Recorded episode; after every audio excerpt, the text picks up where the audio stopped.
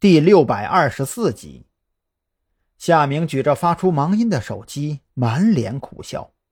张扬这话说的模棱两可，一时半会儿也拿不准到底是个什么态度，着实让人头疼。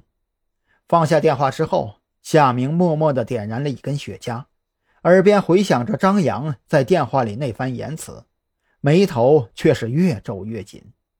他现在最想知道的只有一件事。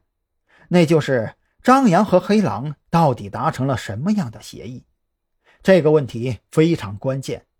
假如黑狼给张扬的承诺和自己给出的条件无二，恐怕按照张扬的性格也不会答应的如此痛快。那也就是说，黑狼开出的条件肯定要比自己开出的更具有诱惑力。根据夏明对张扬的了解，这是一个思维缜密、观察力惊人的家伙。一般情况下，这种人最不轻易被虚无缥缈的利益所诱惑，所以夏明断定，黑狼说服张扬的最大理由肯定不是克隆复活张扬的前女友。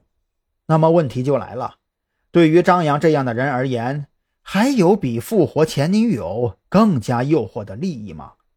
如果有，那又是什么呢？夏明觉得这个问题如果不能弄清楚，自己随时都有可能面临灾难，就像张扬所说的，自己可以趁张扬在船上的时候将他丢进海里去喂鲨鱼。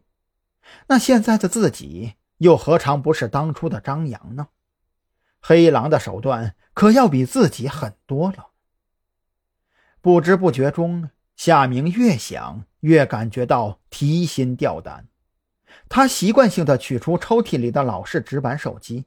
准备给靠山打个电话问问情况，可是当他拨打出那串倒背如流的电话号码，耳边传来的却是您拨打的电话已经是空号。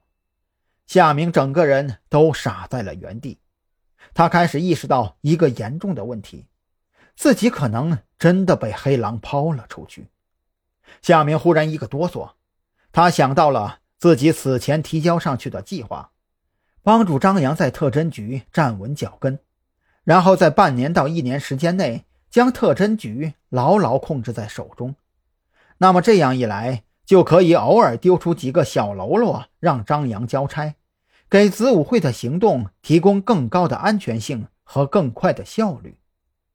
按照这个计划，张扬需要在短时间内得到更多更大的功劳，而自己作为山南市执事。如果被捕的话，那岂不是？夏明顿时如遭雷劈，这个念头在脑海中久久萦绕不散。他觉得不能坐以待毙，这艘货轮远没有想象中那么安全。张扬，对，必须去找张扬。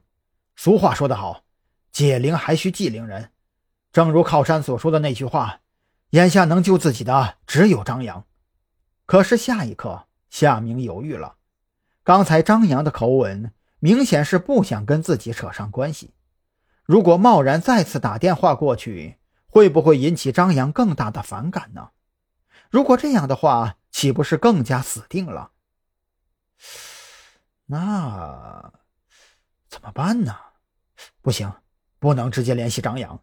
那么。还能联系谁呢？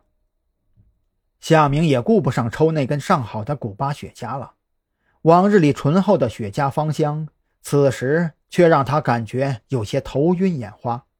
索性将雪茄按灭在烟灰缸里，烦躁的起身，打开窗户换气，在屋子里来回踱步，寻思对策。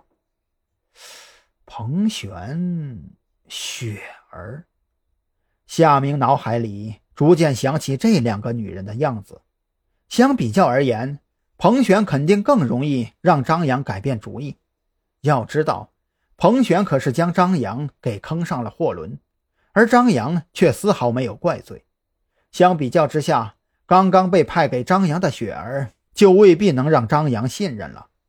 只不过，论起和自己的关系，夏明又觉得打电话给雪儿更合适，毕竟。雪儿跟着自己也有半年有余，平日里惦记着在关键时刻抛出雪儿这张牌，收买到更加有价值的关系，所以夏明并未对雪儿下手，反而对她照顾有加，跟亲闺女比也不差啥了。想到这里，夏明当即做出了决定：这件事儿不能去找彭璇，想要曲线自救，唯一的帮手就是雪儿。